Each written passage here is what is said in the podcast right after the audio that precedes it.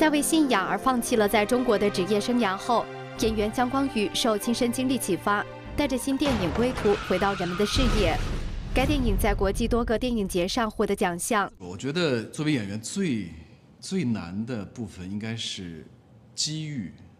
自1990年代，姜光宇一直活跃在中国的影视剧荧幕。1998年，在出演了热播剧《雍正王朝》中的三皇子弘时后，戏路大开。最有意思的部分就是说，你可以体会到不同的情感，不同的人生。但出名之后的姜光宇总感到人生缺少了什么。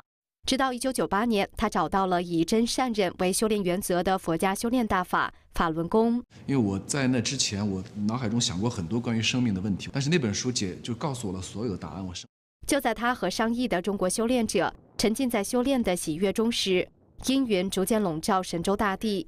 1999年7月，中共开始在全国掀起迫害法轮功修炼者的大潮，成千上万人被送入监狱，受到酷刑折磨，胁迫他们放弃信仰。姜光宇也面临着放弃梦寐以求的职业生涯，还是坚持信仰的抉择。很多电影制片厂、很多导演、很多制片人找我的时候，就让我 promise 我是不修炼法轮功的。我甚至要写写一个纸，就是书面的证明，证明自己不修炼。被捕两次后，为了逃离中共的迫害，姜光宇只好背井离乡。